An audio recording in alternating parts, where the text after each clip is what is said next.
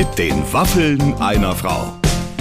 Ein Podcast von Barbaradio. Liebe Freunde da draußen, schön, dass ihr wieder zu uns gestoßen seid, auf welchem Wege auch immer. Wir wissen das sehr zu schätzen.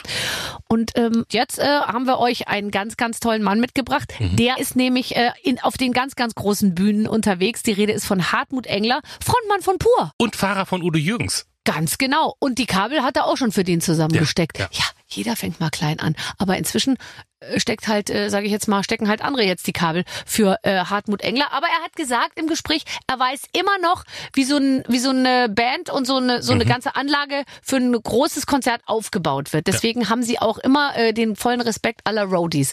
Ich habe ähm, endlich mal Zeit gehabt, ein bisschen mit Hartmut Engler zu sprechen. Er war sehr privat, es war ein schönes Gespräch zwischen euch. Es, an einer Stelle hatte ich allerdings eine Frage, Mhm. weil Hartmut Engler hat ja erzählt, demnächst gibt's auch das Pur Musical Ja. Abenteuerland. Ich habe mich ehrlich gesagt sofort gefragt, Barbara, wann, wann kommt denn das Schöneberger? Ja. Sind wir nicht so weit jetzt auch? Wir ja, haben jetzt gerade pass also auf. Also es ist so, man braucht wohl einige Hits. Ah, okay. Gassenhauer, Schlager, äh, So. äh, Songs, die die Leute mitsingen können. Okay, ja. ja. Da könnte das Problem liegen. Aber du, ich bin ja noch jung und Mhm. ich arbeite daran. Und äh, die nächsten 20 Jahre, sage ich mal, die kann ich ja jetzt noch voll in meine Musikkarriere stecken. Der Hartmut, der steht schon seit 1975 auf der hast du Bühne. noch ein bisschen Zeit. Barbara. Mit 15 hat er angefangen und was seitdem alles passiert ist, bespreche ich jetzt mit ihm. Wenn ihr wollt, könnt ihr mit dabei sein. Viel Spaß mit den Waffeln einer Frau heute mit Hartmut Engler. Einen wunderschönen guten Tag. Ich freue mich, dass uns zugeschaltet ist durch eine offensichtlich sehr stabile, dicke Leitung der wunderbare Hartmut Engler von Pur. Hey, was, was eine Begrüßung. Ich dachte, ich lege schon mal ein bisschen Ja. vor, damit du gleich weißt, was hier Sache ist. Okay. Ah, Sehr gut. Ich habe was so Lustiges über dich gelesen, nämlich du hast irgendwann mal gesagt, ich gehe nicht mehr ins Frühstücksfernsehen, weil ich keine Lust habe, früh aufzustehen. Ist das immer noch so? Äh, Das ist erst seit äh, nach der Pandemie so. Hast du, hast du äh, verlernt, früh aufzustehen? Nein, ähm, wenn man die Situation vor Ort kennt, also man fliegt dann am Abend äh, davor von Stuttgart zum Beispiel nach Berlin, wo viele dieser Sendungen sind. Ja. Man sitzt dann mit der Band trotzdem noch bis um halb zwei in der Hotelbar, geht Mhm. dann schlafen und äh, Wecker klingelt um vier, weil man Mhm. sich im Bad schon warm singt und weil man um sechs Mhm. Uhr live singen soll. Mhm. Und das ist eigentlich abstrus. Das äh, ist wie Jetlag äh, künstlich erzeugen. Und so habe ich ähm, als Wunsch für meinen 60. Geburtstag äh, für mich erfüllt, dass ich der Plattenfirma gesagt habe, keine Frühstücksfernsehsendung mehr für Herrn Engler, weil jetzt ist er nämlich in dem Alter, wo er auswählen darf, wie lange er. So, und jetzt die Frage, ich als alter, ähm, wie soll ich sagen, ich bin ja sehr, ich habe schon manchmal Angst so, nicht vom alt älter werden, aber davor, dass ich bestimmte Sachen nicht mehr will oder nicht mehr kann. Ähm, äh, hast du jetzt einfach zu deinem 60. bei bestimmten Sachen gesagt, das möchte ich, das möchte ich jetzt anders haben? Hast du da die 60 als Anlass genommen? Ich, also bei, bei mir ist es so, dass sich äh, zwischen 50 und 60 so äh, die ersten Zipperlines jetzt so körperlich angemeldet haben. Äh, wie, zum, wie zum Mhm. Beispiel äh, sowas, dass ich nur gern in bequemen Autos reise, damit meine Rückenprobleme nicht noch verstärkt Du, werden. ganz viele Influencer, die haben diesen, diese Krankheit schon, schon jetzt, die wollen nur, je- die wollen schon ganz früh mit nur 21 schon in ganz bequemen Autos reisen. Aber du bist jahrelang sozusagen mit einem hart gefederten VW-Bus, wo man beim Bremsen noch gehört hat, wie das Benzin nach vorne schwappt, äh, äh, durch die Republik gefahren und hast dich eigentlich ähm, nie gefragt, oder? Nee, ich habe mich wirklich erst gefragt, als äh, sich diese Körperstellen gemeldet haben, gesagt haben, hey, also wenn du willst, dass ich still bin und Ja. dir keine Schmerzen zufüge, dann musst du ein paar Sachen ändern. Bequem, Ja. Bequemes Reisen, bequem schlafen und so für die Psyche gut ausgeschlafen sein und eben keine Frühstücksfernsehen mehr machen. Ach, das ist doch fantastisch. Wie gut, dass wir uns zeitmäßig total nach dir richten konnten. Ja. Irgendwie. Sehr Erreichen angenehm, wir dich, ja. erreichen wir dich denn in einer Phase der sozusagen der Entspannung oder bist du gerade auf dem Sprung in was ganz Großes? Also noch bin ich super entspannt, äh, gerade auch ein paar Tage Urlaub in der Sonne noch hinter mich gebracht äh, und seit gestern Abend bin ich wieder zu Hause. Also ich bin hier ganz, ganz entspannt und äh, habe der Dinge, die da jetzt auf mich zukommen. In zwei Wochen gehen die Proben los Oh äh, für unsere Tournee, die dann am offiziell am 19. April in München in der Olympiahalle startet. Nach fünf Jahren die erste Hallentour für Pur. Extrem So. lange Zeit. Münchner Olympiahalle. Das klingt super. Ja. Ganz ehrlich, das klingt super. Ähm, ist das, äh, hast du die in guter Erinnerung, die Münchner Halle? Äh, ich habe alle großen Hallen in guter Erinnerung. Oh Gott, ich wünschte, ich könnte diesen Satz auch sagen. wir, ja, wir, wir, wir haben wirklich das große Glück, dass der Zuspruch nicht äh, abgenommen hat über die Jahre, auch nicht über die Pandemiejahre. Dann muss, Musst dann du muss eigentlich ich, noch? Ja, dann muss ich sagen, also dann, dann freue ich mich jetzt auf eine ziemlich heftige Probenzeit und dann ist die Band endlich mal nach fünf Jahren wieder auf einer Hallentournee durch die großen Arenen im Land. Und ich freue mich tierisch, die ganzen Leute mal wieder zu sehen. Wie lange hast du die Jungs jetzt nicht gesehen? Also wenn ihr jetzt nicht gerade Konzerte spielt und nicht in der Tourphase seid, dann sieht man sich ja auch eine ganze Weile nicht, oder? Also während der Pandemie, da wir jetzt auch nicht mehr Tür an Tür wohnen, war es so, dass man sich über Monate zum Teil nicht gesehen hat. Äh, Mhm. Jetzt hatten wir Promophase fürs äh, persönliche Album, fürs neue. Da hatten wir natürlich einige Fernsehshows zusammen und äh, das, das ist so zum Aufwärmen. Auch im, im letzten Sommer haben wir fünf Open-Air-Konzerte gespielt. Eins davon äh, praktisch mit Dach über einer Mittelbühne vor 68.000 Leuten in der Arena auf Schalke. Das war natürlich, Das gibt's nicht. das war rasant und da konnten wir uns wieder testen. Die, die Magie stimmt noch, wir können es noch. Es hat sich nichts wegpandemisiert. Äh, es ist Hat alles man die gut. Zeit, wenn man da steht, unter einem Dach auch noch, ist ja der Gipfel des Festivals, Ja. also du unterm Dach, alle anderen wie auch immer, 68.000 um euch rum, hat man die Ruhe und die Zeit, es zu genießen, weil ich weiß, du bist aufgeregt. Ich weiß, dass du manchmal wirklich davor, dass du sagst, wahrscheinlich, oh Gott, jetzt, jetzt da raus, also ich könnte mir jetzt was Besseres vorstellen, aber oder was, äh, man will ja manchmal, man hat ja so einen Fluchtreflex. Hast du manchmal die Zeit, während du singst, deine Jungs so anzuschauen und dir so zu sagen, ja, ist richtig geil, was wir hier machen? Hat man, hat man die Zeit oder zieht das alles an einem vorbei wie so ein Film? Ähm, das, es sind die Momente, äh, wenn die Songs fertig sind, vielleicht kurz bevor man die Überleitung zum nächsten macht. Und dann ganz speziell die ganzen Zugaben, weil da ist man sich sicher, jetzt ist es äh, absolut. Jetzt ist das Ding in trockenen Tüchern. Ja, jetzt, kann nichts mehr Jetzt kann passieren. praktisch nichts mehr passieren. Schalke, Schalke heißt ja immer Pure and Friends und da sind so viele Gäste und das ist ein einmaliger Event. Und wenn da Peter Maffay oder, oder Cassandra Steen oder der Sänger von The Hooters oder The Naturally Seven zu mir auf die Bühne kommen, in die Show mit eingearbeitet, mit, mit eingenommen werden, dann fühle ich mich ja auch an so einem Abend ein bisschen wie ein Showmaster, der durchs Programm führt. Das heißt also, Gott, ist das toll. das ist aber mega Konzentration. Das Ganze ging drei Stunden 15 und äh, ja, wow, ich, ich war so platt, aber auch so glücklich. Äh, Ja. Da war die Nervosität an dem Abend aber eigentlich weg, als es losging, denn im Vorfeld hatte man so viel Angst, dass doch noch einer der Musiker an Corona erkrankt und wir das absagen oh müssen. Gott, das Ganze absagen. Ja, Und- ja, ja, ich weiß. Und da waren wir, in dem Moment, wo wir rausgingen, war eigentlich schon äh, alles so gelöst und dann war das wie, wie in Trance, wie im Rausch ist der Abend durchgelaufen. Ähm, ich wollte dich fragen, was der schönste Moment in deinem Musikerleben ist. Also jetzt nicht im, äh, äh, äh, über die ganze Zeit, sondern der Moment immer wieder. Also ist es der, Ta- der Moment, bevor du auf die Bühne gehst, der Moment, wo du die Zugabe singst. Das ist nämlich mein liebster Moment im Musikerleben. Äh, ich singe immer einen Song am Ende und dann weiß ich, jetzt hab ich's. So, da, hat er schon- da rieche ich schon die Kartoffelsuppe im, im Backstage-Bereich. Verstehst du? Und dann stehe ich da und dann weiß ich, jetzt kann nichts mehr passieren. Alle sind glücklich, ich bin glücklich und jetzt ist es irgendwie, jetzt hat man es gleich geschafft. Also mein Favorite-Moment. Oder ist es der Moment, wo du ähm, wo die Platte rauskommt, der Tag oder der Tag, wo man Nummer eins wird? Was ist der schönste Moment? Nee, ich sag mal, ich als, als unverschämter Selbstdarsteller äh, nehme mir es raus, ganz am Ende des Konzerts, wenn alle ganz langsam von der Bühne runtergehen, nochmal ganz allein zu den Leuten rauszugehen und nochmal dreimal um die äh, eigene Achse kreisen und äh, nochmal den Jubel für mich ganz alleine abholen. Das sind das ist dann schon ein Hammer-Glücksgefühl. Und dann mit den anderen in der Garderobe, anzust in der Garderobe anzustoßen und zu sagen, Freunde, wir können es noch, wir haben es wieder gut gemacht. Und die kommen nächstes Mal wieder. Die kommt nächstes Mal wieder. Denkst du je an Geld? Zählst du so durch die ersten Reihen, dann rechnest du hoch und dann denkst du geil, jetzt habe ich richtig was verdient heute Abend? Nee, äh, es ist super angenehm, jetzt im Vorfeld zu wissen, dass, dass die Tour quasi Dass ausverkauft man was verdient. Ja. wird, dass die Tour quasi ausverkauft ist. Und dann kann ich äh, mir im Vorfeld, ohne dass es irgendwas jetzt mit Musik direkt zu tun hat oder interfered äh, with the feeling for music, kann ich ungefähr schon wissen, was ich verdienen werde.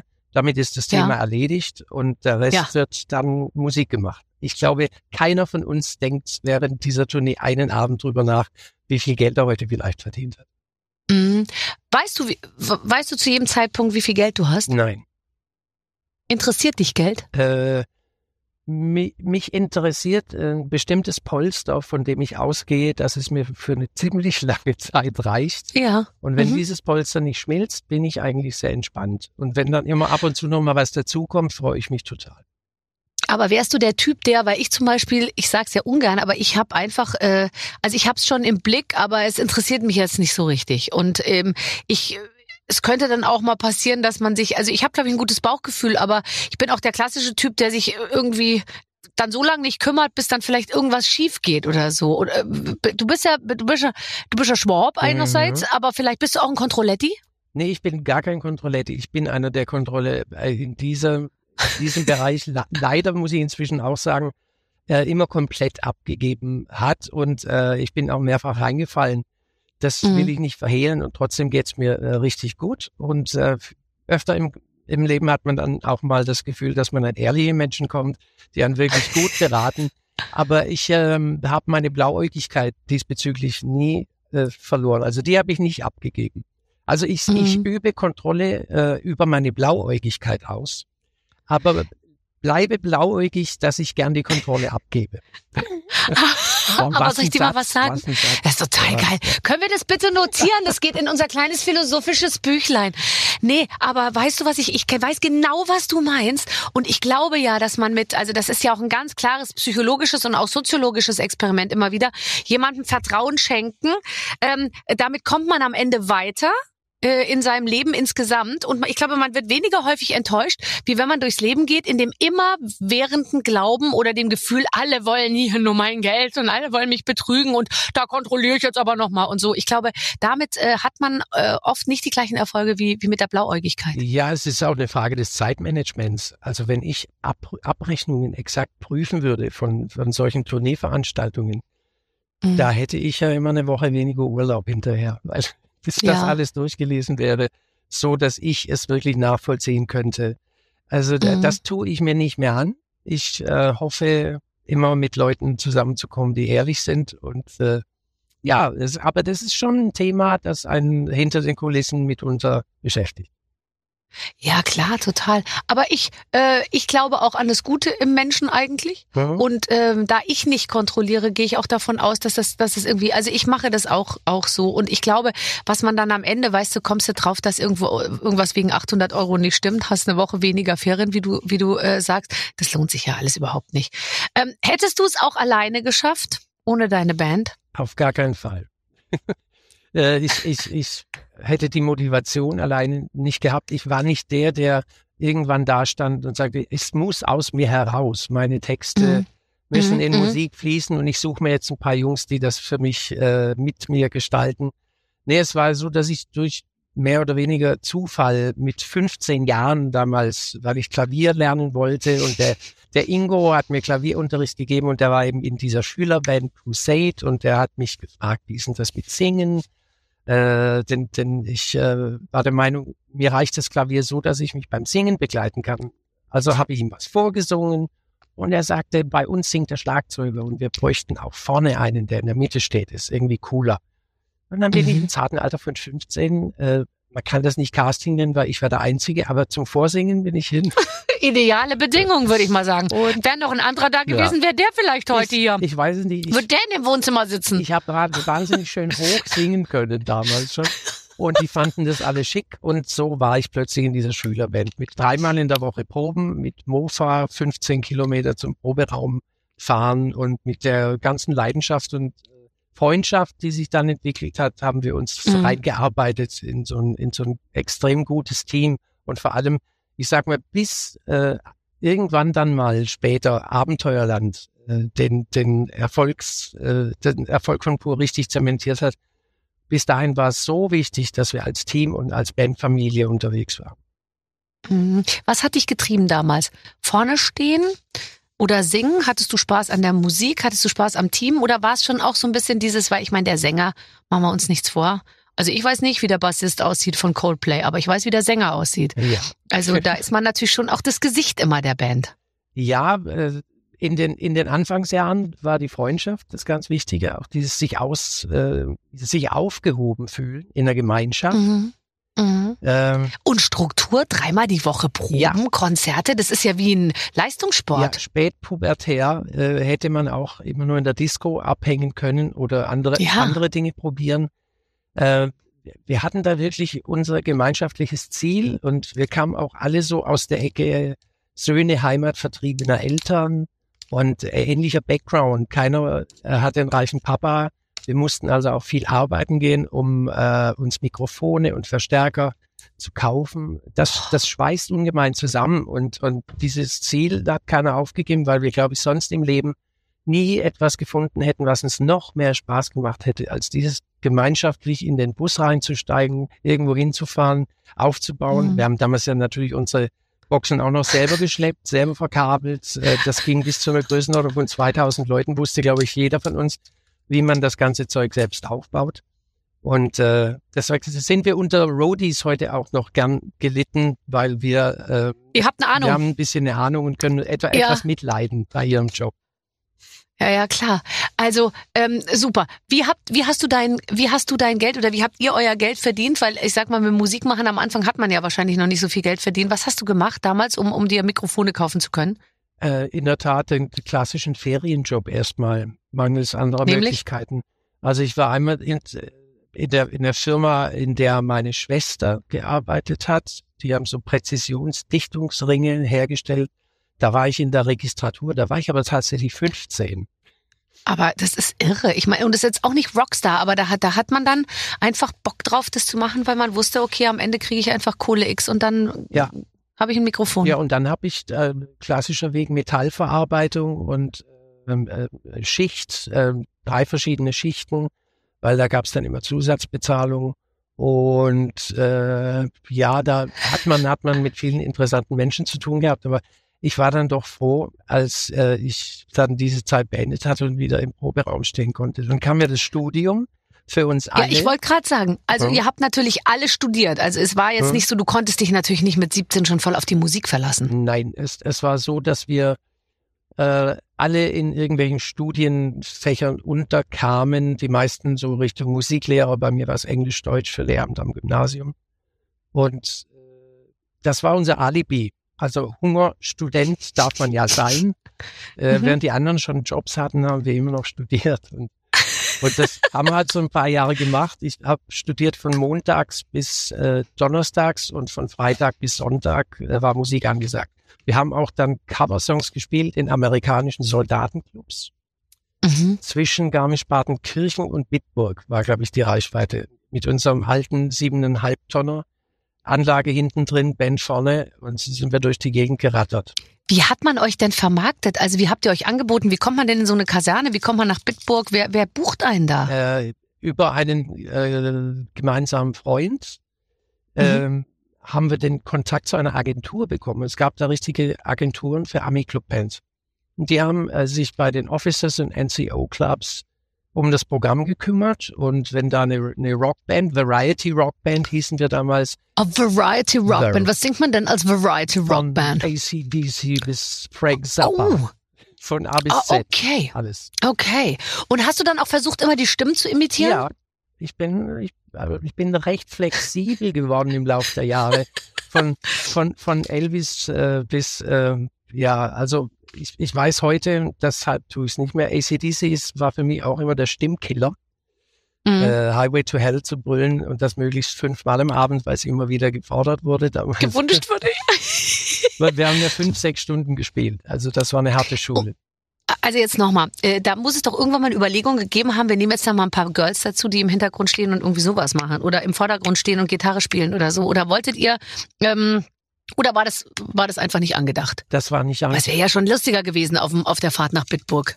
Nee, das war äh, nicht angedacht, weil lustig hatten wir es eigentlich. Es war sogar noch die Zeit, als nicht alle gedattelt haben, sondern Mhm. wir haben, Ja, wir haben klar. tatsächlich geredet. Ich glaube, wir wussten damals so alles voneinander, also auch wie es zu Hause läuft und überhaupt. Also wir hatten sehr viel Zeit zum, zum Reden Und äh, unser Ziel war ja eigentlich aus diesen Army-Clubs so schnell wie möglich rauszukommen und nur eigene Musik zu machen. Aber, Mhm. aber es hat uns finanziell äh, ein bisschen über Wasser gehalten während des Studiums, so dass wir nicht immer in metallverarbeitender Soße rumwarten äh, mussten und man am Feierabend klar. echt nach Arbeit gerochen hat. Also ja, das kann ich mir und, vorstellen. und dann, dann gab es aber exklusivere Angebote, als wir so ein bisschen in der Branche drin waren. Ich war dann ab und zu mal am Wochenende äh, als Roadie unterwegs mit Novalis. Das war eine, eine deutsche Ja. Rockband damals, die wir sehr Ja. mochten. Und dann gab es äh, über Beziehungen auch einen Job bei Udo Jürgens.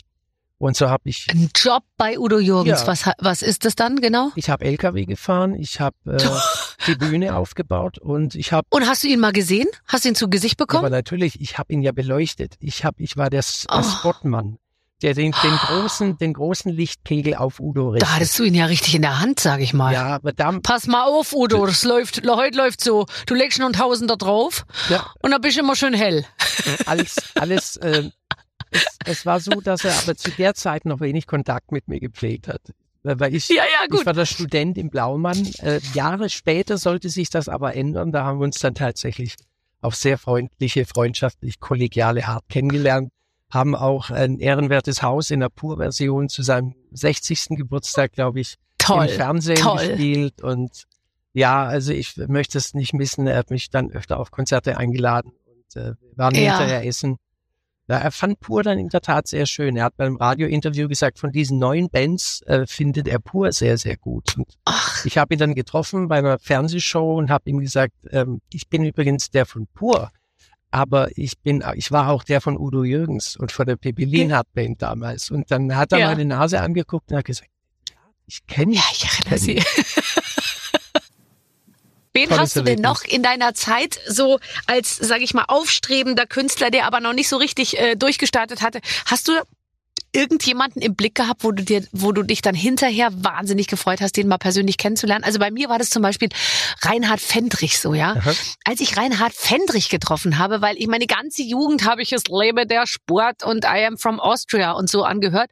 Und als ich den dann irgendwann mal getroffen habe, das fand ich was ganz Besonderes. Hast du auch so eine Begegnung?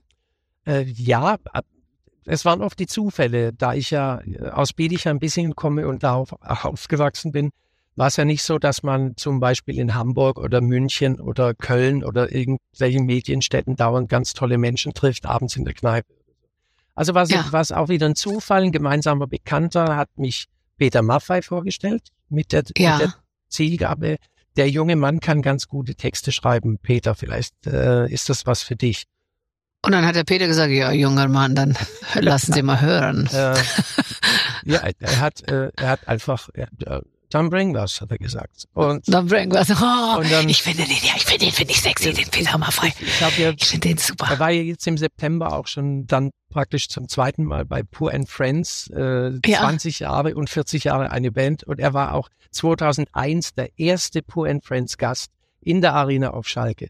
Und äh, wir haben ein sehr, sehr gutes äh, Verhältnis. Und äh, ja, ich habe damals einfach Texte für ihn geschrieben und war tagelang bei ihm im Studio und wir haben bis äh, oder die halben Nächte über die Textinhalte diskutiert und hat mir so viele schöne Anekdoten erzählt. Ich habe viel, viel gelernt von ihm über Musik, über das Mhm. Business, über wie man mit allem umgeht, wenn man so im Mittelpunkt steht. Es war für mich eine wichtige Begegnung.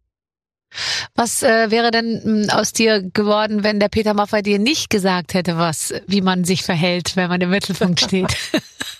Ja, ich bin, ich bin durchaus äh, selbstanalytisch und auch lernfähig. Und das Schöne ist, äh, wir haben, wir haben, so eine Band ist so ein, so ein Selbstkorrektiv. Also mhm. wenn einer irgendwie wirklich mal links oder rechts auszugehen droht, dann gibt's da noch ein paar andere, die auf Augenhöhe einen zur Seite nehmen können und sagen, hey, guck mal, dass du vielleicht, oder das, der Satz stammt von mir selbst in den Spiegel hineingesagt, guck, dass du äh, morgens immer sagen kannst, dass du am Abend davor dich nicht den, den Schritt zum kleinen, vom kleinen zum großen Arschloch gegangen bist. Ich glaube, so war der. Ja, ganz gut. Ah, das ist so wichtig. Gilt ja branchenübergreifend übrigens. Ja. Sollten sich alle äh, tatsächlich äh, äh, auf die Fahnen schreiben. Deine Familie, ähm, äh, deine Kinder, deine, deine, deine Frau oder Frauen, ähm, haben die ähm, immer ähm, mit totalem Respekt und ähm, dem, also wie soll ich sagen, es gibt unterschiedlichen Umgang mit der Prominenz eines Familienmitglieds, ja.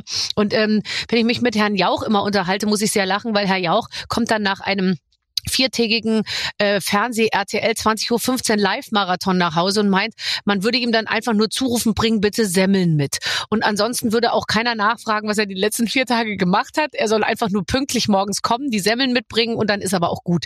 Ähm, ist man mit dir auch so umgegangen oder wurde so ein bisschen, teilte sich das mehr, wenn du von der Tour äh, zurück nach Hause kamst? Ich, da ist er. Ich, ja, ich, Komm, ich, ich bin ja, nein, also das Klatschen kam nie und ich habe es auch nicht verlangt. Das äh, kommt dann tatsächlich auch dann, wenn die anderen auch klatschen, weil meine Familie ja doch auch äh, sich jede Tour zumindest ein, zweimal anschaut und die Kinder dann auch da sind.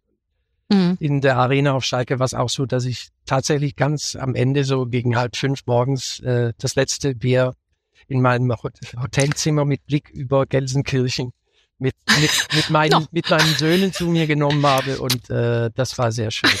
Aber wenn ich, wenn ich nach Hause komme, ähm, dann ist es für mich auch wichtig, dass ich äh, vollkommen normal behandelt werde. Die wissen dann allerdings schon, was hinter mir liegt. Ähm, wenn sie es nicht wissen sollten, erzähle ich's. Ich bin mitteilungsbedürftig. So, jetzt pass mal auf. Der Papa Also. erzählt jetzt mal, wo er war. Also, es war so. Vor sechs Wochen bin ich hier aus dem Haus. Und dann? Ja, so ungefähr. Die, die Zusammenfassung, die muss dann schon durchgekaut werden. Aber dann muss ich auch den Müll rausbringen und werde wieder eingegliedert und muss Katzen füttern, streicheln, Futter Ja, ja. einkaufen. Aber Ist auch okay. warst du mal, ja, warst du mal zwischendurch versucht, auch dich auf so ein Popstar-Leben ein bisschen auszuruhen? Weil es ja eine super Entschuldigung für, ich bin müde, ich bin noch nicht im Rhythmus, ihr ahnt ja nicht, was da los war. Leute, äh, Publikum, das zieht auch wahnsinnig viel Energie, ich leg mich nochmal hin und so. Ha- äh, Kann man das dann auch manchmal machen? Weil man ist ja der, man ist, man, man kann es ja einfach behaupten, dass es so ist. Und dann legt man sich halt einfach nochmal oben in den zweiten Stock und, und sagt, ich bitte jetzt nicht stören, bitte.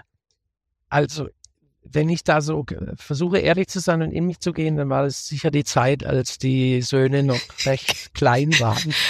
Ach, was? Und, und ich mir dann doch äh, das Recht rausgenommen habe, durchzuschlafen, weil ich schließlich den Job hatte und äh, da war Ja. das mit der Gleichberechtigung in der Phase sicher nicht so groß geschrieben. Tut mir auch im Nachhinein ein kleines bisschen leid. Ich hätte vielleicht ein bisschen anders angehen können. Ja, Aber, aber es sind, sind großartige Jungs geworden, auch wenn der Papa die Nächte durchschlafen konnte. Ja, eben weil der Papa immer so entspannt war, weißt du, wenn der dann die Treppen runterkam, dann sowas von gut. Warst du mal bei einem Elternamt oder bei Mutter und Kind schwimmen oder Mutter und, Mutter und Kind turnen? Äh, beim Elternabend mehrfach. ja. Ja, oder? Ich möchte diese Art, diese Art äh, von Diskussionen, die da manchmal entstehen, äh, möchte ich durchaus missen. Ja, ich weiß. Und immer wenn man denkt, jetzt ist es vorbei, dann rutscht noch mal einer auf so einem Ja. ganz kleinen Stuhl nach hinten und sagt, Ja. jetzt hätte ich doch noch mal eine Frage zum Richtig. Sexualkundeunterricht. Richtig. ja. Genau. Ach ja, ähm, wussten aber deine Kinder immer ganz genau, was du machst? Also ab wann würdest du sagen, haben die verstanden, ähm, dass, dass, du, dass du ein Star bist, wo, äh, wo die Leute äh, klatschen, wenn er auf die Bühne kommt? Ich, ich habe das versucht, wirklich relativ lange, relativ klein zu halten, sage ich jetzt mal. Und ich bin bis heute eigentlich äh, ganz froh, wenn sie nicht mitkriegen, was abgeht sozusagen, so richtig im Detail. Also bei mir kam die Trennung äh, von ihrer Mutter, äh, als die Jungs vier und sechs Jahre alt waren. Und ab da war ich mehr Ah, oder okay, weniger mhm. Wochenendpapa. Und Mhm. ähm, das hat mir eigentlich auf, auf der Ebene auch nur die Möglichkeit gegeben, sie, sie auch ein bisschen in mein Leben, in mein Business mit einzuführen. Das heißt, sie waren schon relativ früh auch mal bei Konzerten vorbei und haben das mitbekommen. Und äh, deshalb ist es für sie komplett normal, äh, dass die Leute über mich reden, wenn ich am Flughafen mit ihnen auf dem Flug warte. Äh, und äh, inzwischen sind die natürlich in ihrem eigenen Leben aufgestellt. Die sind beide Mitte 20 und äh, leiden Mhm. nicht unter, unter der Popularität ihres, ihres Vaters in keinster Weise. Sie haben es äh, für sich selbst entschlossen, im Hintergrund zu bleiben. Also ich nehme sie bis heute nicht auf Veranstaltungen mit roten Teppichen mit, äh, wo Nee. Fotozwang herrscht. Schlau. Und das, das, Ja. das wünschen sie auch nicht und das respektiere ich. Aber sie bekommen natürlich die guten Seiten, würde ich sagen, bekommen sie mit. Ja. Das sage ich auch immer, wenn dann die Leute sagen, ja, aber bist du denn dann, äh, keine Ahnung, am Freitagabend immer nicht zu Hause und so, dann sage ich, nee, aber dafür gibt's eben halt alle Jahr, halbe Jahr ein paar äh, neue Turnschuhe für die Kinder und die können im großen Garten spielen und, äh, und so. Das ist ja, äh, ist ja auch irgendwie was wert. Meine Kinder äh, zum Beispiel, sie gehen mit sehr großer, wie soll ich sagen, Langmut äh, mit mir um und wenn, wenn wir irgendwo angehalten werden und ich ein Selfie machen soll oder so, die laufen einfach weiter. Das interessiert die auch alles Ja. überhaupt nicht. Das ist ganz, Also ganz wirklich genau ganz so. toll, wie ja. die dies mit so einer völligen Normalität. Mein Sohn unterbricht kurz seinen Satz, wartet, bis das Foto gemacht ist. Also die gehen dann natürlich aus dem Weg und dann redet er einfach weiter und dann wird kein Wort drüber verloren. Das finde ich eigentlich ganz cool. Ja, das ist einfach ein es- Teil des Lebens, aber ein kleiner. Ich kenne das ähnlich. Die gehen einfach weiter und warten dann mit etwas Abstand, bis der Vater, Ja, genau. bis der Vater Hat's- nachkommt. Hattest du ähm, mal Paparazzi so richtig vor der Tür? Äh, ja. Das, wenn, wenn so Dinge passieren wie äh, Ehescheidungen, wo dann steht Mhm. so ganz in so einer Zeitung mit so ganz großen Buchstaben steht dann, Ja, steht dann ja. Traumehe kaputt, obwohl die keine, Ahnung haben, ob das eine Traumehe war, aber es liest sich halt Ja. irgendwie besser. Dann muss man schon damit rechnen, das kann auch abgesprochen sein, dass im Garten einer liegt, der einem beim äh, abschießt, wenn man gerade Kartons für den Umzug rausräumt. Und Ist, ist dir das passiert? ja, das ist mir passiert, mehrfach äh, in solchen Situationen. Oder wenn eine neue Frau im Leben auftaucht, so Ja. ist es auch besser, man organisiert das, als dass man wirklich überrascht wird. Ja, das stimmt. Aber organisieren heißt dann auf Dauer, das ist ganz schön anstrengend, die jedes Mal im Kofferraum irgendwie rückwärts in die Garageneinfahrt reinzufahren. Na, ich Und in geduckter Haltung irgendwie durchs, durch, ein, ja. durch einen Tunnel. ja, also, also mir war zum Beispiel nach dieser Scheidung damals war klar, wenn da eine neue Frau an meiner Seite auftaucht, ist besser. Ich, ich rufe an und sage, schick, Ja, schick einen ach so. Fotografen. Das meine Ja, ich mit okay. organisieren. Mhm. Schick, schick den Mhm. Fotografen, wir machen ein Bild und damit ist die Ja. Sache dann gut. Dann ist es durch. Und ist die Sache dann auch gut Ja. gewesen? ja, ich habe Weil ich so habe nie erlebt. irgendwo angerufen und mich, mich fotografieren sie immer noch mit Kisten vor der Tür. Lustigerweise wird dann nicht erwähnt, dass es nur die Amazon-Pakete sind, die ich beim Nachbarn abhole, ähm, die dort gelagert waren. Äh, da wird dann immer drunter geschrieben, wenn ich diese drei kleinen Pakete, weißt du, wo so ein paar Tennissocken drin sind oder so, wird dann drunter geschrieben, hier zieht sie mit Sack und Pack aus der gemeinsamen Familienvilla aus. Äh, Nein, ich habe das, ich habe das so transparent gemacht, wie ich es machen will. Das heißt, Mhm. äh, ich hatte dann nach meiner Scheidung eine neue Freundin. Wir haben uns fotografieren lassen. Das war jetzt aber eine Freundin, die äh, Nubia aus der Schweiz, die äh, eben Mhm. in dem Business auch unterwegs war. Da war das öffentlich machen kein Problem, weil sie auch öffentlich war. Äh, als das auseinanderging, meine jetzige Freundin möchte nicht so in der Öffentlichkeit sein, was ich gut finde, was ich respektiere. Und da haben wir wirklich am, am Anfang beim Kennenlernen einmal eine Runde fotografieren gemacht und seither ist Ruhe. Und wenn sie sagt, sie möchte da nicht dabei sein, dann wird Ja. das respektiert. Ja, ja, ja, ja, es ist, äh, man, irgendwie muss man da, man muss da einen Weg finden für sich Ja. und das hast du super gemacht. Man findet gar nichts über dich und deine Freunde, das finde ich ganz toll. Das spricht wahnsinnig für dich und vor allem für sie, dass sie nicht in die Presse möchte. Findest du nicht so Partner, die zu einem kommen und sagen, wann darf ich denn jetzt mal mit? Das kommt einem irgendwie schon komisch vor. Ähm, ja, also ich, ich finde ich find ihre Zurückhaltung da sehr, sehr angenehm. Und Mhm, ich weiß, dass sie, auch. was mich angeht, eben nicht zurückhaltend ist, sondern sie ist immer da und, und, und hält mich. Manchmal hält sie mich zurück. Ja, das ist gut. Jetzt pass auf. Wir spielen ein Spiel. Lieber Hartmut, liebe Barbara, die Redaktion hat hier zugeschlagen. Äh, Ich lese vor, was wir, was wir tun sollen. Wir können uns alle nicht vorstellen, dass ein Hartmut Engler aus der Haut fährt. Und deswegen wollen wir das jetzt auf die Probe stellen. Ihr spielt nämlich Hartmut Ruth. Wir haben Situationen auf einem Fan-Treffen vorbereitet, bei dem die meisten wahrscheinlich ausflippen würden. Wir wollen wissen, wie du in deiner typischen Hartmut Engler Art mit diesen Situationen umgehen würdest. Wir sind gespannt. Du wirst statt Hartmut ständig Helmut genannt. Es passiert mir andauernd, wenn ich mich darüber aufregen, aufregen würde, dann, dann wäre das echt schlimm. Nein, das ist, das ist äh, etwas, was häufig vorkommt. Der Helmut.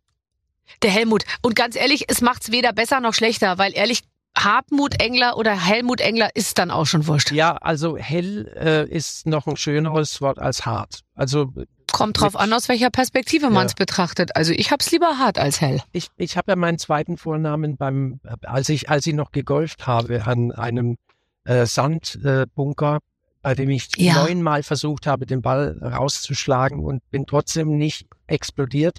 Seither Ja. ist mein zweiter mit Demut. Hartmut D. Engler. Sehr schön. Heute bei uns im Gespräch. Ähm, die, ähm, du wirst äh, äh, auf dem Klo nach dem Selfie gefragt. Ist alles schon passiert, stimmt? Ja, stimmt. Allerdings, äh, ich habe darum gebeten, dass ich noch in Ruhe abschütteln darf. Und das dauert ja eine Weile bei dir. Dazu sage ich nichts. Aber ich, ein Fan bietet dir äh, äh, ein Käsebrot an, bei dem sich der Käse schon nach oben biegt. Oh ja, nimmt man, nimmt man Lebensmittel von anderen Leuten an? Also ich ja schon, ich kann mich selten zurückhalten. Käsebrot ist in die in der Tat noch nicht passiert, äh, was einem natürlich sehr oft angeboten wird. So, hey, willst du einen Schluck? Äh, so in der Menge drin und ähm, Becher ist mir da im Zweifelsfall lieber als Flasche. Ja. Bei, bei Flasche ähm, muss ich einen Mittelweg finden zwischen äh, wie ist die, wie ist die Bazillen, Bakterien, Virensituation eventuell Einschätzung oder sich fein rausreden. Das ist situativ könnte das sehr unterschiedlich sein. Äh, lass mich, äh, man hört es so ein bisschen raus. Kann es sein, dass du leicht hypochondrisch veranlagt bist? Äh, ja, ja, ja, Ach. ja. Guck doch mal an, dass ihr das auch immer alle so frei raus äh, zugebt, ihr Männer. Ich würde das ja verschleiern bis zuletzt. Nein, das ist bei Maximale, maximale Hypochondrie bei totaler Verschleierung. mir. Ähm, nee, also ich gebe schon zu, wenn über bestimmte Krankheiten gesprochen wird, äh, bekomme ich die Schmerzen, die dazugehören beim Zuhören. Wirklich? Und du fühlst auch die Erkältung schon vier Tage bevor, bevor du Absolut. die ersten Symptome hast, oder? Ja. Also als, als Oh Sänger Gott. sowieso, sobald Ja, ein klar. Luftzug kommt, falls ein Konzert, ein bevorstehendes in der Nähe sein sollte, ist, Ja. ist der Schal äh, Pflichtprogramm, wo, wenn man in einer offenen Tür steht. Na klar, gibt ja aber auch so viele schöne Schals. Ähm, ein Fan will, dass du ihm auf einen Anrufbeantworter sprichst oder ein Hochzeitsgratulationsvideo verfasst. Äh, Mache ich jeden Tag. Äh, kannst du einmal noch kurz, die heißen Annette und Gideon, äh, heiraten am 30. Mai. Könntest du kurz was drauf sprechen? Bis man dann erklärt hat, warum man es nicht machen möchte, mache ich es dann meistens, ehrlich gesagt. Also äh, auf Anfragen diesbezüglich äh, reagieren wir natürlich ablehnend, weil es too much wäre. Wenn es Leute sind, die äh, in der Tat mit uns was zu tun haben, Umfeld, Freunde, Ja. Bekannte, dann jederzeit. Oder situativ auch unterschiedlich, wenn man gerade Zeit hat und irgendwo im Restaurant sitzt und schon gegessen hat, ganz wichtig. Ja. Oh Gott. schon gegessen Ich weiß, es ist bestimmt blöd, wenn wir jetzt hier beim Essen stören. Ja, aber wir wollten fragen. Nein, jetzt erstmal nicht. Dauert auch gar nicht lang. Ich weiß genau. Ja. Ach, aber auf der anderen Seite, weißt du, ich denke mir dann immer, jetzt nimmt sich jemand ein Herz und fragt und, und kommt extra her, ist ja auch eine Überwindung. Manche drücken sich ja wirklich eine halbe Stunde rum und bis sie sich dann überwunden haben und dann denke ich mir, jetzt da rumeiern, warum man es nicht macht, dann denke ich mir manchmal dann, ich mach's jetzt einfach schnell und dann ist es auch vorbei und dann müssen die auch nicht warten weiterhin und so. Ja, So ist es. nur während des Essens, also während die Spaghetti-Soße aufs weiße Hemd spritzen könnte, mag, Ja. mag ich's nicht so über Nee. die Schulter drüber. So, es müsste Ja. so kurz hinterher ist alles gut. Du hast total recht. Ist irgendwas an dir typisch schwäbisch? Ähm, also da meine Mama heimatvertrieben aus äh, dem Sudetenland war und mein Vater heimatvertriebener Ungar, bin Mhm. ich eine, äh, glaube ich, sehr interessante Mischung kulturell Ja. kulturell geworden und das, das wirklich typisch schwäbische, ähm, das äh, find, finde ich, ich suche es auch nicht und ich finde es auch nicht bei mir. Aber sag mal, wenn du halb Ungar bist, da sehe ich dich ja nochmal mit ganz anderen Augen. Ja. So ein Graf Andraschi steckt da in dir. Graf Andraschi. Ähm, äh, bist du ab und zu in Ungarn? Hast du dir mal angeguckt, wo deine Familie herkommt? Ich war in Budapest äh, und ich habe auch schon mal am Balaton äh, Urlaub gemacht. Aber Ja. äh, mein Vater hat zwar meinem Bruder mal genau gezeigt, wo er aufgewachsen ist, aber äh, als ich dann mal mit wollte, stand das auch schon nicht mehr so richtig, das Geburtshaus. Und äh, ist Mhm. für meinen Vater auch mit, mit äh, immer ein schwerer Gang gewesen. Hm, Ja, das verstehe ich. Aber also, dass du halb Ungar bist, toll, finde ich, da müsstest du viel mehr drauf rumreiten. Ach, also man sieht's mir meistens an, weil ich bin doch deutlich äh, brauner als Hauttyp als der normale Schwabe. Ich habe immer, Alter, ich hab, ich hab immer so eine so eine angenehme Bräune das ganze Jahr. Eine angenehm am ganzen Körper. Das ist eine Information, die mich jetzt zum Beispiel wieder interessiert. Das habe ich ja Ähm, gar nicht gesagt. Aber das ist das, was ich höre, wenn du sprichst und sagst, eine angenehme Bräune, denkt, sie endet ja wohl nicht am Brust, äh, hier oben an dieser unglaublichen Brustmuskulatur. Ah, okay. Pass auf. Äh, Düsseldorf, diesen Herbst passiert's. Musical, ja, das pur Musical mit, mit allen Hits. Ja. Abenteuerland. Die haben, also wer auch immer, du vielleicht am Mhm. Ende, ein Musical geschrieben, wo das alles vorkommt oder haben, haben das andere Menschen für euch gemacht? Das ist ja Wahnsinn. also in der Tat kam 2018 von seitens des äh, Musical-Veranstalters äh, B&B äh, ein junger Mann auf uns zu, der hatte Mhm. eine Idee für ein Musical. Wir haben Ja. uns das angehört und ich habe mich in die Idee auch komplett verliebt. Wir haben uns ganz oft äh, getroffen, denn es war nicht die Bandgeschichte, die erzählt werden sollte, sondern mit unserer Musik sollte eine Geschichte erzählt werden, die eine Familie Schirmer um, umfasst, äh, über drei Generationen. Äh, die Reminiszenz an, an unsere Band ist vielleicht, dass, dass der pubertierende Jugendliche, 18-jährige Junge äh, in der Band spielt. Aber ansonsten ist das eine Geschichte, die heute hier in unserer Gesellschaft äh, passieren könnte, in so, sozusagen das Abenteuerland in uns allen. Und äh, ich fand das so toll und es hat lange Jahre gedauert, bis sich so weit entwickelt hat. Im letzten Oktober äh, hatten wir dann ein sogenanntes Reading. Das heißt, da waren so 10, 12 Schauspielersänger. Die haben uns 50 Minuten Auszug aus dem Drehbuch, das ich inzwischen ganz kenne, äh, vor, Ja. vorgesungen, vorgespielt. Und äh, ich habe so viel Tempotaschentücher gebraucht. Also es, es, oh nein. es geht unter die Haut. Es ist Wahnsinn. Äh, für mich ein Erlebnis, wenn, wenn ich zum Beispiel über eine Sie singe. Ich, ich singe so einen Song wie Und sie steht wieder allein vor dem Spiegel. Mhm. Dann Mhm. singe ich die Geschichte einer jungen Dame und da Mhm. steht sie dann plötzlich selbst in diesem Musical, in die Geschichte eingearbeitet und singt Und ich stehe wieder allein vor dem Spiegel. Ja. Und da hat's mich sowas von geschüttelt und gerührt. Das verstehe ich und vor allem ist es ja noch mal toller, wenn es nicht eure Geschichte Ja. ist, dann ist man auch nicht so befangen, Nein. ja, weil sonst denkt man, warum haben sie denn jetzt den ausgesucht? Der sieht ja gar nicht aus wie ich oder irgendwie so, ja. Und dadurch, dass es losgelöst ist von eurer Geschichte und du im Prinzip eigentlich nur mit deiner Musik dann da äh, das alles zum Klingen bringst, das ist ja natürlich besonders toll, eine super Idee. Ja, es ist für, für uns wirklich so, so eine Art Ritterschlag äh, Ja. in, in, in der, Spe in der, Broadway, in der äh, hier, Karriere. London, keine Ahnung. Aber Avatare, ich sehe es vor mir. Ja. Äh, jetzt passiert's. Nein, ich glaube, in die Richtung müssen wir gar nicht denken. Wir freuen uns allein, dass nach Udo Lindberg und Udo Jürgens wir Mhm. eigentlich die erste Band mit deutschsprachigem Repertoire sind, die so ein Musical auf, auf, auf diesem High-Class-Niveau von der Produktion her bekommen haben. Der, der die Chöre arrangiert, also die Gesangsparts arrangiert, ist ein Mitarbeiter von Andrew Lloyd Webber und äh, die sind ganz eng mit England connected. Und Mhm. ähm, ich, ich glaube, dass das ein unglaublich schönes äh, Musical wird, das erstmal fünf Monate laufen soll. Und die, Ja. und die Hoffnung ist natürlich groß, dass es äh, vermutlich dann auch Auf auf, Tour auf geht. Tour geht. Ja. Na klar, ja, das wird ja natürlich passieren. Ähm, meditierst du äh, regelmäßig noch? ja.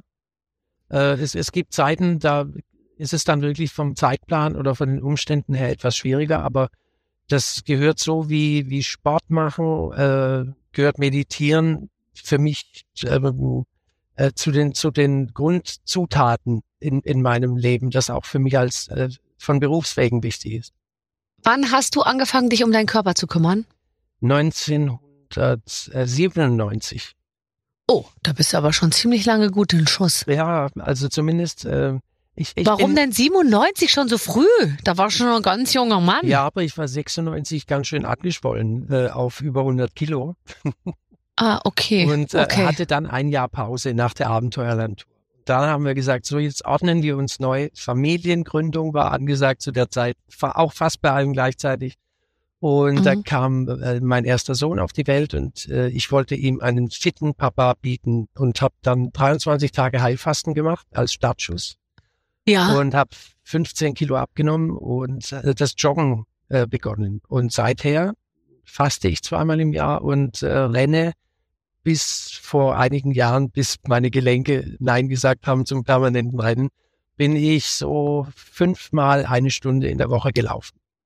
Ja, das ist natürlich der Hammer. Aber das, das heißt, das war immer deine Veranlagung. Und der Ausrutscher 96, da bist du halt mal kurz dick geworden. Kann ja auch mal passieren. Das waren die, die Jahre davor, muss man so sehen. Wir hatten nie Urlaub. Wir hatten keinen äh, geregelten äh, Lebens, äh, äh also Tagesablauf.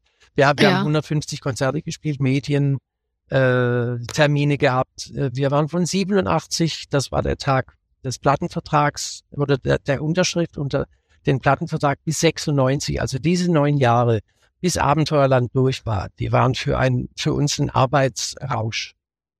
Ja. Oh, Ja, klar. Und da, dann, dann- achtest du nicht drauf. Z macht fett, heißt es bei uns immer. Ja. Egal, wo man hinkommt. Ich gehe schon immer in meine Garderobe und trage erstmal das Körbchen mit der Jogurette, den Balliste und den Hanutas raus, schweren Herzens und verstecke es irgendwo, äh, wo ich weiß, wo es steht. Sagen wir mal so. Ich trag's dann raus äh, und stell's, äh, es stell's hinter die Tür und weiß aber, da ist es. Und da bleibt's ja auch stehen und so. Und dann ist es gut zu wissen, dass es da ist, aber man guckt's nicht die ganze Zeit an. Dann ist man eben nicht alles, sondern vielleicht nur die Hälfte am Ende. Aber als Belohnung, als Belohnung hinterher ist doch wichtig. Ja, aber ach, ich belohne mich ja auch während den Sendungen meistens schon unglaublich mit Essen. Also mich, mich kann man ja immer mit Essen glücklich machen. Ich bin ja wirklich wie ein Labrador. Ich habe ja auch gar keine Fressbremse. Ich höre gar nicht auf zu essen.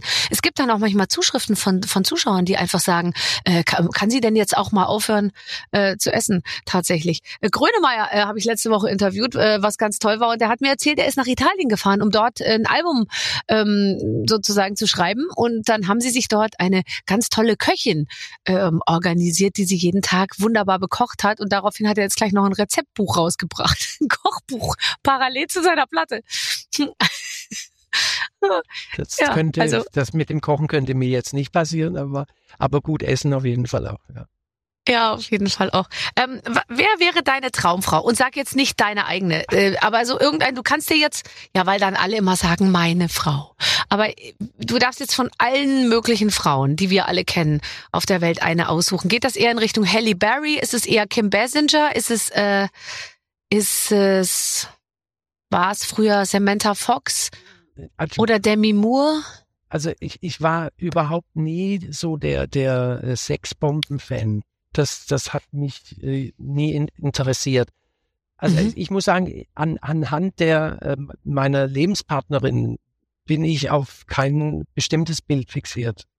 Das ist praktisch. Weißt du, wenn man so schmal positioniert ist, da macht man sich nur Probleme. Äh, ja, also ich, ich, ich, ich denke über sowas eigentlich geraume Zeit schon nicht mehr nach, weil mir geht das so gut. Äh, Was ist das für eine Vorstellung? Traumfrau. Wenn ich die dann kennenlerne, dann, dann nervt die mich. Ich kann ja nur von der Optik ausgehen. Oder bei einer, Ja, das meine ich. Optik.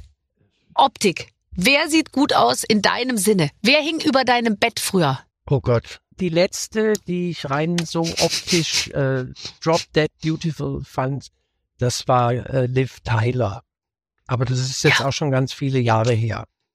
Die ist aber immer noch toll. Ja, die ist immer noch. Ich war ganz, ganz, ganz früher Kim Basinger. Ich auch. Ich auch.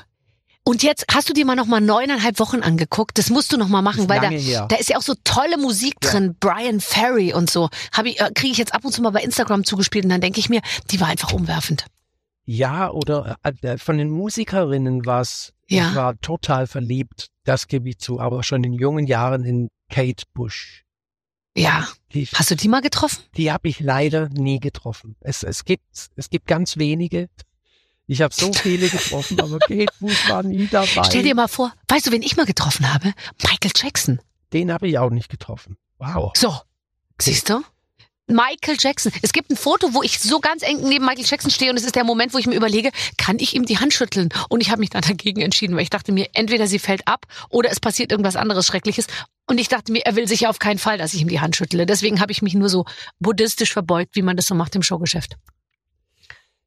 Also ich, ich habe ein ganz, äh, ganz äh, tolles Foto, über das ich mich so freue. Eins meiner Lieblings-Promi-Fotos. Ich mit der ganzen, mit Steve Tyler und seiner ganzen Band Aerosmith. Da Aha. waren wir gemeinsam in der ersten Reihe beim Boxkampf damals bei Klitschko in München. Ja. Und äh, das sind das sind so meine Highlights. Ich habe wunderschöne Bilder mit mit äh, mit Reinhard May.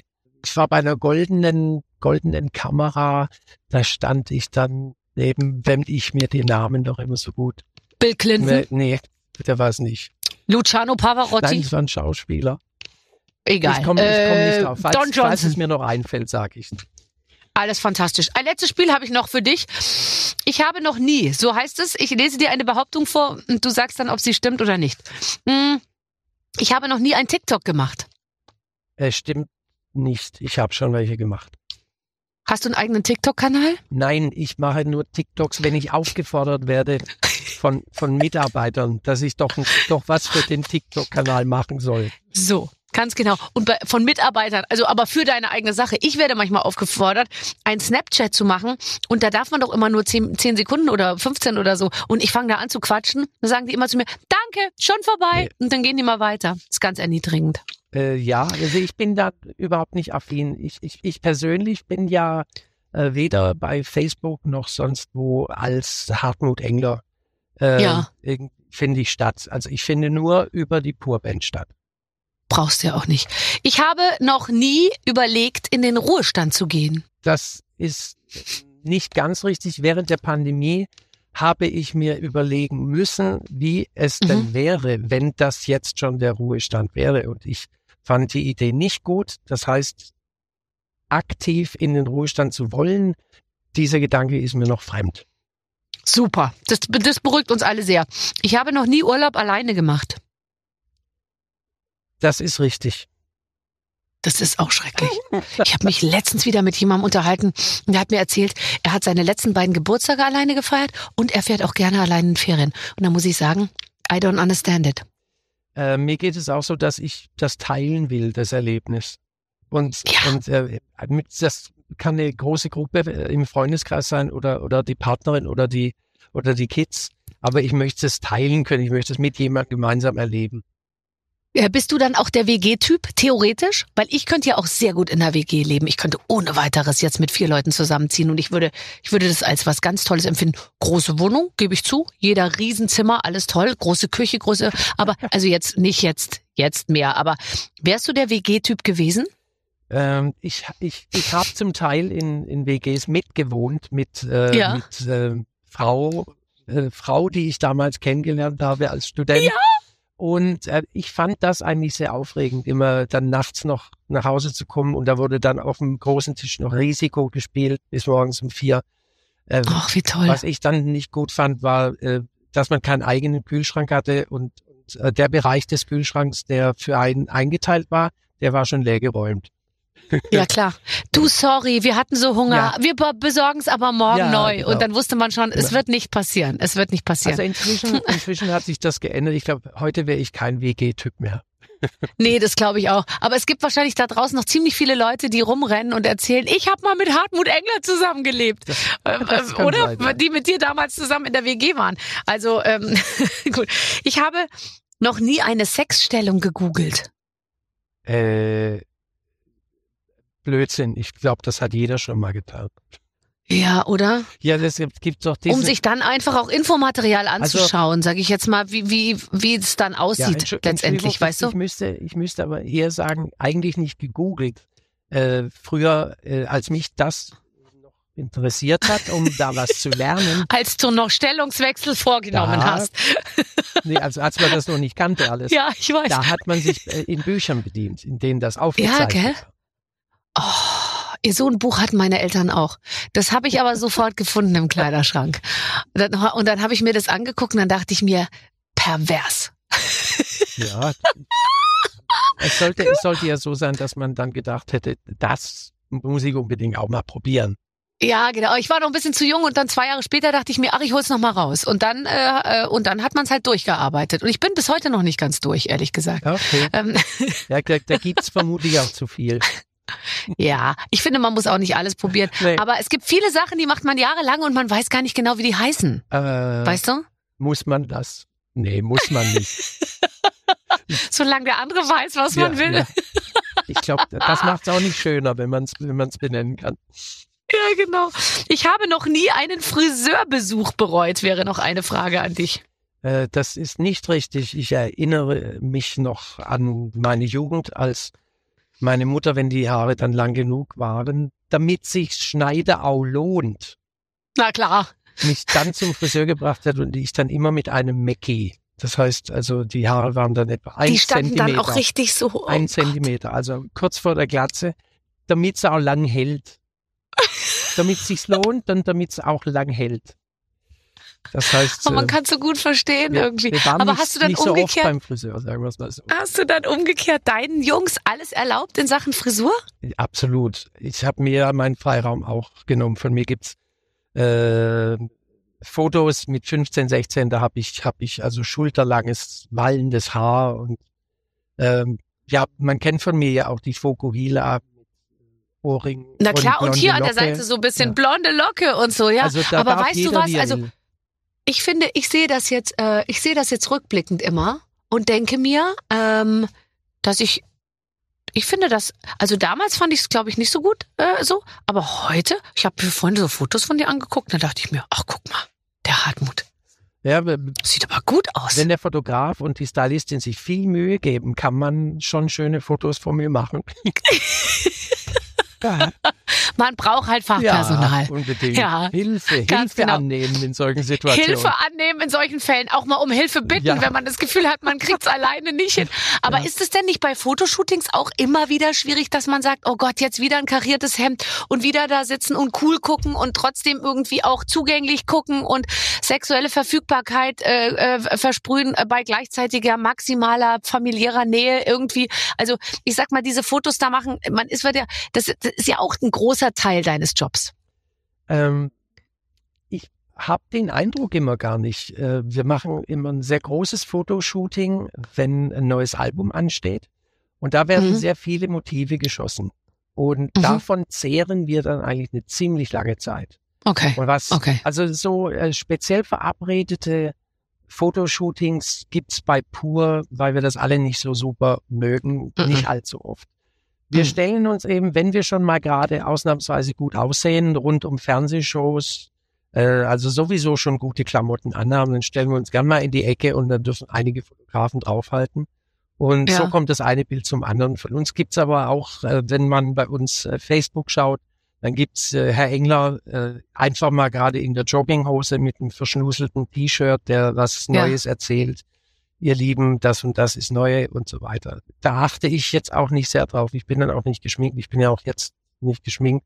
Ich habe Nee. ich hab nur eins meiner Lieblings-T-Shirts angezogen. Ich habe es gerade gesehen, Peanuts und dann gehen die wie die Beatles Genau, über den Zebrastreifen. Das ist süß. Ach, sehr schön. Ich sehe dich ja nur oben rum, aber äh, ist auch okay. Ich nehme, was ich kriegen kann von dir, Das Hartmut. wird- Es war mir Du, ich, ich kann dir die Jogginghose auch zeigen nachher, aber äh, das, Äh, das muss gerne. nicht sein. Sonst kannst du uns die auch gerne per Post jetzt noch nachkommen lassen. Wir sind alle sehr interessiert hier in der Redaktion. Sie ist bequem. Grau und bequem. Ich freue mich wahnsinnig, dass ich mit dir so lange sprechen durfte und schicke dir beste Grüße nach Hause und äh, hoffe, wir sehen uns bald. Viel Glück äh, mit, mit Tour, mit Album, persönlich, mit Abenteuerland, Musical, mit allem, was in diesem Jahr noch ansteht. Ja, und, und zum Schluss, ich habe mich auch total gefreut, weil du passt oder der Termin mit dir, der passt so auf unser neues Album. Da gibt's einen Song, der heißt Laune.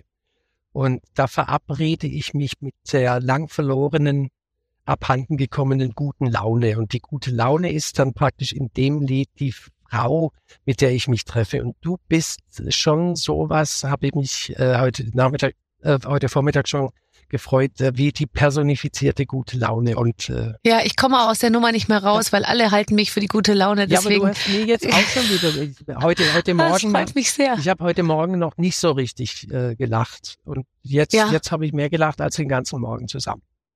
Sehr gut, aber du kannst es dir ja immer wieder angucken äh, und anhören. äh, das alles in der Barbaradio App. Äh, tschüss, Hartmut. Ja, tschüss Barbara. Ja, auch wenn ich ihn am Ende noch mal ein bisschen so aufs körperlich-sexuelle bringen Mhm. wollte, er hat Ja. sich nicht so Das- richtig drauf Das war nicht eingelassen. seine Spur. Das war nicht seine Spur. Aber Kate Bush konnte ich immerhin Ja, aus ihm stimmt, rauskitzeln. Ähm, ja, wir werden ja häufig verglichen, die Kate und ich. Mhm. Äh, Hab ich auch schon aufgehört, ja. Bisschen Schleimer, Clemens. So, arbeitest du für Kate Bush, Barbara Schöneberger? Ich, ich kann es manchmal auch nicht mehr auseinanderhalten. Ist- So ist es, ja. Also ich bin persönlich jetzt ab und zu schon mal ein bisschen ins Schwäbische reingerutscht, jetzt im Gespräch mit, mit dem Hartmut Engler. Noch hässlich Und raus. deswegen kann ich es euch nur ans Herz legen, in der nächsten Woche wieder auf dieser Plattform vorbeizuschauen, weil dann gibt es den nächsten Gast Mhm. und der hat es mit Sicherheit wieder in sich. Bis dahin, alles Gute. Tschüss. Mit den Waffeln einer Frau. Ein Podcast von Barbaradio. Das Radio von Barbara Schöneberger. In der Barbaradio App und im Web. barbaradio.de